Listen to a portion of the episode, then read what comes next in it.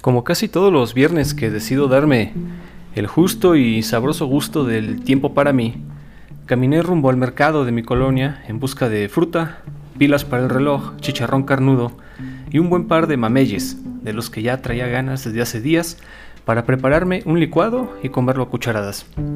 Pero esta vez, para cambiar de paisaje, de chapopotes y cableado, y quizá evadir el caminito rutinario, pero también por evitar a algún malandrillo o secuestrador que se quiera llevar el fiasco de su vida, al enterarse que soy pobre, me fui por otras calles, formando un curioso laberinto entre jacarandas, algunas viejas escuelas, paleterías, casas con enormes muros y colores estrambóticos y las ya típicas tienditas.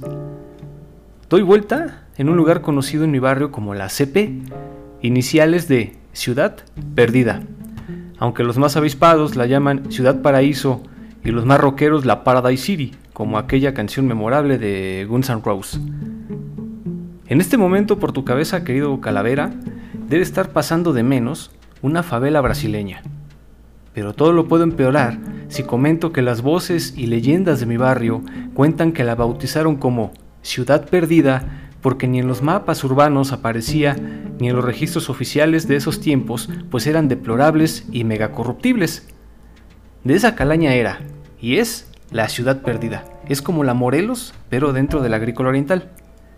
Ahí, al fondo de un sucio callejón, frente a una casa en obra negra con las varillas de fuera, apenas con ventanas que ostentan un letrero, se venden chicharrones preparados, toque fuerte junto a un montón de arena y ladrillos donde alguien dejó dos envases de caguama bajo un viejo árbol del que en una de sus ramas cuelga un condón usado.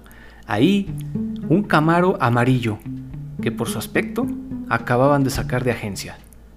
Me detengo a mirar el contraste y dejar que mi cabeza haga mil teorías sobre el origen del auto. Ya saben, las típicas preguntas de quién vive, de quien vive en un barrio pobre y de pronto ve algo que brilla ¿Será robado? ¿Se lo encargan? ¿Será una imitación? ¿Es de un narco? ¿Será una persona muy trabajadora y se acaba de jubilar? ¿Un junior renegado que viene a ver a la novia? De pronto, se abre la puerta sin pintar de la casa.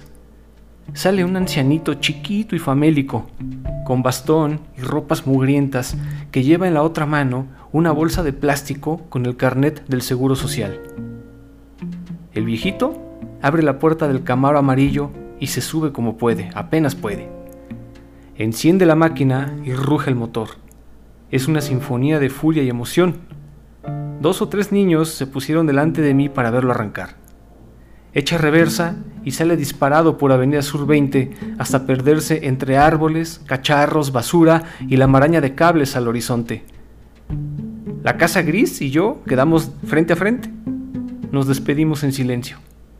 Y cuando llegué al mercado, ya no había mamey.